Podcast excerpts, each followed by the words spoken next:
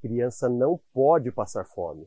É um absurdo que Cambé tenha criança passando fome, em qualquer idade. No vídeo de ontem, falei como vamos distribuir comida a todos que tenham fome.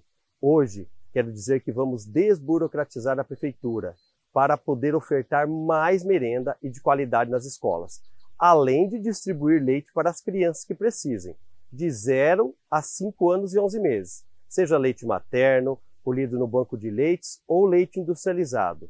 E para os idosos de baixa renda também.